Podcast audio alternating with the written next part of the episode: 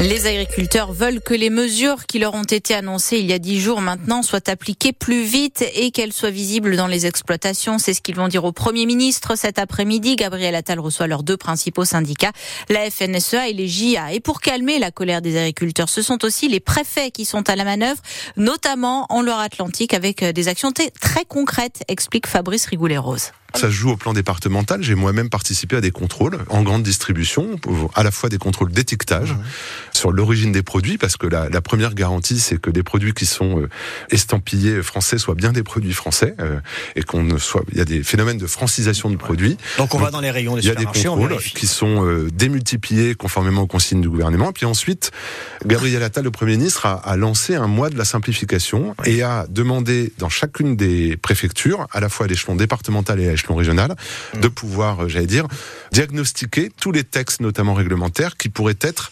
simplifiés. C'est ce que nous faisons. C'est ce que vous passez au crible en ce moment. C'est ce que nous passons au crible dans le cadre à la fois d'éléments de, de rencontres. Moi, j'ai reçu les trois organisations syndicales mmh. représentées euh, à la fois dans le 44 et à l'échelon régional avec ma responsabilité de préfet de région.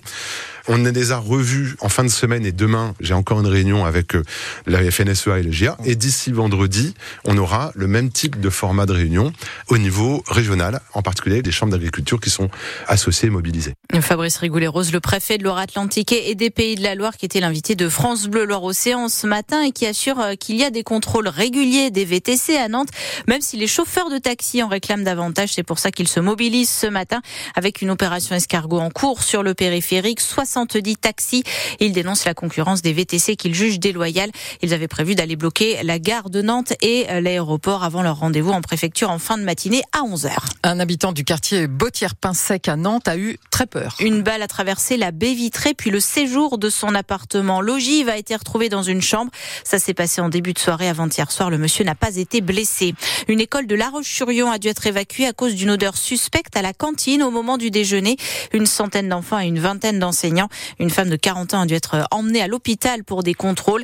Deux enfants de 4 et 9 ans ont été examinés, eux, par les pompiers pour des irritations, mais ils ont pu rester à l'école. 9h03 sur France Bleu Loire-Océan à Guérande.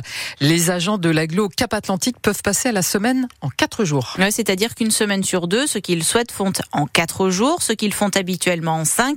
Ça fait des journées plus longues, mais des week-ends de 3 jours ou le mercredi libre. Et tout le monde y gagne, selon la directrice des ressources humaines de Cap-Atlantique, Anne-Sophie Roussinier. On a rencontré un, un vif succès, effectivement. Euh, parmi les 221 agents qui pouvaient y prétendre, on en a 113 qui ont opté pour l'aménagement du temps de travail. Ça veut dire que ça représente 51% des personnes. On est vraiment dans une logique euh, d'attractivité, mais aussi d'amélioration hein, des conditions de travail de nos agents euh, en place, contribuer à un bon équilibre vie perso et vie professionnelle. Donc ça répond à une demande et à un besoin de leur part. Ouais. Et au final, ça change pas grand-chose pour vous, pour le fonctionnement? Effectivement, ça, on voit bien là, après un peu plus d'un mois et demi de mise en place, que euh, ça ne pose pas de difficultés dans les services. Euh, au contraire, dans le sens où euh, les agents y trouvent aussi de la satisfaction, donc ils sont plus engagés, plus efficaces aussi dans leur travail. Et cette semaine, en quatre jours, le Premier ministre Gabriel Attal veut la décliner dans toute la fonction publique. Il l'a encore dit dans son discours de politique générale.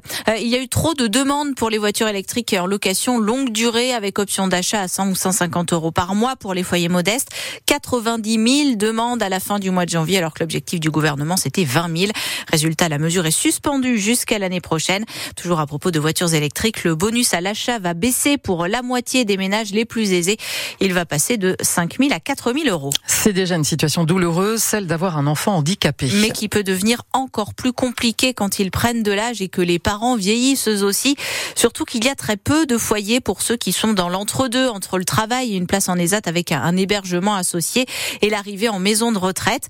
Pour ces personnes handicapées qui ont entre 45 et 60 ans, un foyer vient donc d'ouvrir à Sautron 16 places pour faire face à une très forte demande.